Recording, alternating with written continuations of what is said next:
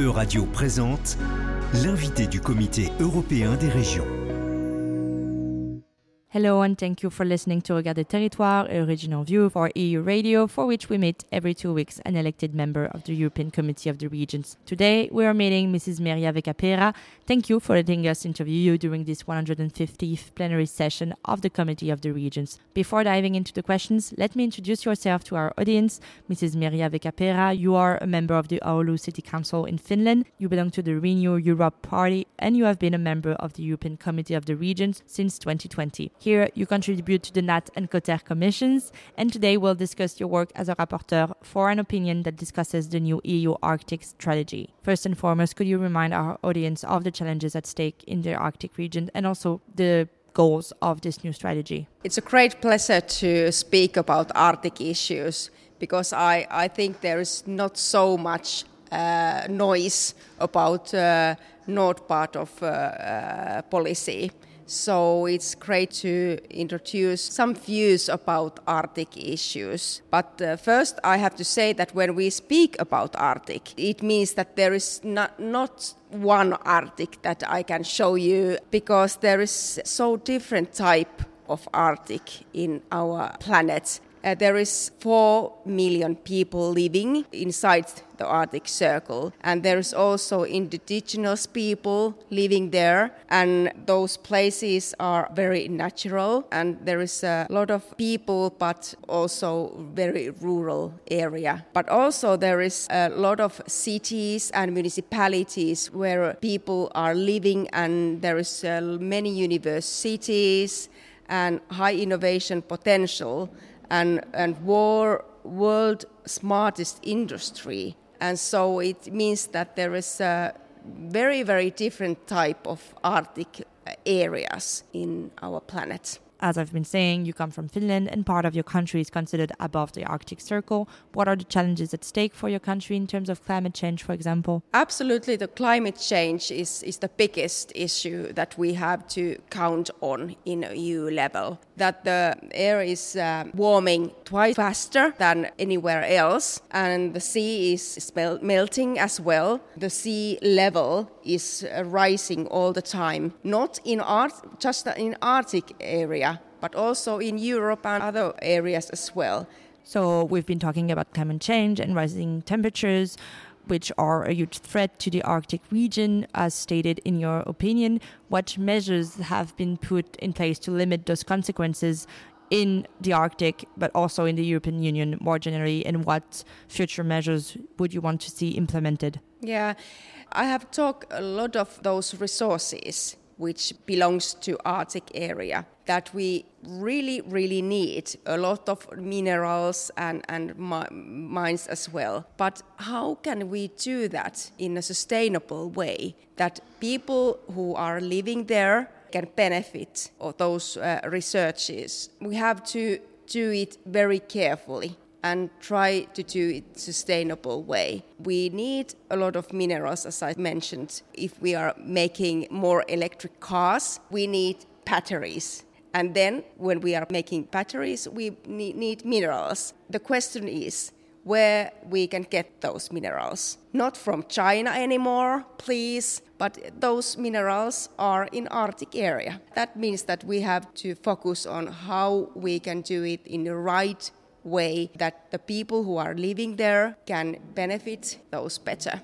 I see you've been mentioning indigenous people living in the Arctic, and it's true that they are the first to suffer from climate change. If I'm not mistaken, in Finland you have 8,000 people coming from the Sami minority. Some of them feel really threatened by climate change. So, what are some solutions to support and protect those populations and their region, not only in Finland, but in Norway and Sweden? Yeah, 10% of the, the whole population are indigenous people, and we have to take care of them as well because they have living their ages and uh, we have to trust them that they know better than we who are not living in the Arctic.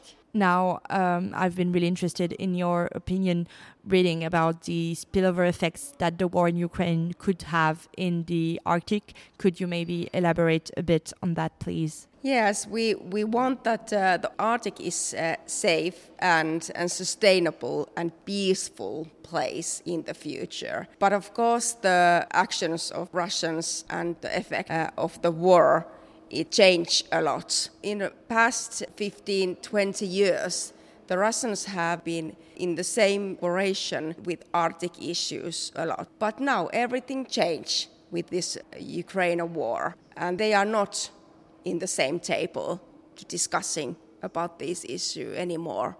It's it's very sad situation because uh, we have done a lot of cooperation with Russians people to people with culture issues, with transport, with climate issues, and so on. And now everything is gone. We can't trust them anymore at all. Also, I've seen that now Russia is the president of the Arctic Council since 2020 to 2023. What is or what are the effects of such a presidency on Arctic I think everything is on hold. There is no actions so far, and, and, and we, we don't know what the future is like with them. So, of course, we've been talking a lot about rising temperatures in the Arctic, and now states could have access to unlimited precious resources that you've been talking about that are located in the Arctic. So, how can those countries cooperate between this flourishing economy and the incentive to protect the region? Very good question. That what what we have been talking about a lot. How we can do the green transition and we can use the the resources what we have in a sustainable way but we have to focus on the technology, the digitalization, and innovations in, in the future. We can have, uh, for example, forestry industry and mining, mining industry in the Arctic area, and also we can do renewable energy more and more in the North area as well. But uh, that's huge question how we can do it together. And do you think the Arctic Council is still the best outlet to discuss those challenges? Is there a better platform? A very good platform. Also, we need uh, the local authorities to come with that because it depends what the local people regions, cities, and municipalities are doing. If they are doing the green transition in the right way and they are focusing on to do a lot of innovations, then everything is it's fine. So now, last question. Uh, I've been struck, in your opinion, by one sentence in particular, which goes more EU in the Arctic and more Arctic in the EU. What does that mean? It means that the focus now in the in the EU future is more in the east and south part of Europe. That I would love to see that the look of the future it's to the north and Arctic uh, policies as well, because EU can benefit of uh, Arctic opportunities a lot. Like I mentioned, there is a lot of innovations, a lot of uh, researches, and a lot of everything for, for the EU future. But we need more focus on, on that. It's not uh, very far of, of European center, but uh, it looks like it's a quite difficult issue in an EU table. So we definitely need more EU in the Arctic and also the opposite way. Well, thank you very much, Mrs. Mirja Vehkaperä, for letting us interview you during this plenary session. Thank you very much. For our listeners, thank you for listening to Regard des Territoires and we'll see you next week. C'était l'invité de la rédaction. À retrouver sur euradio.fr.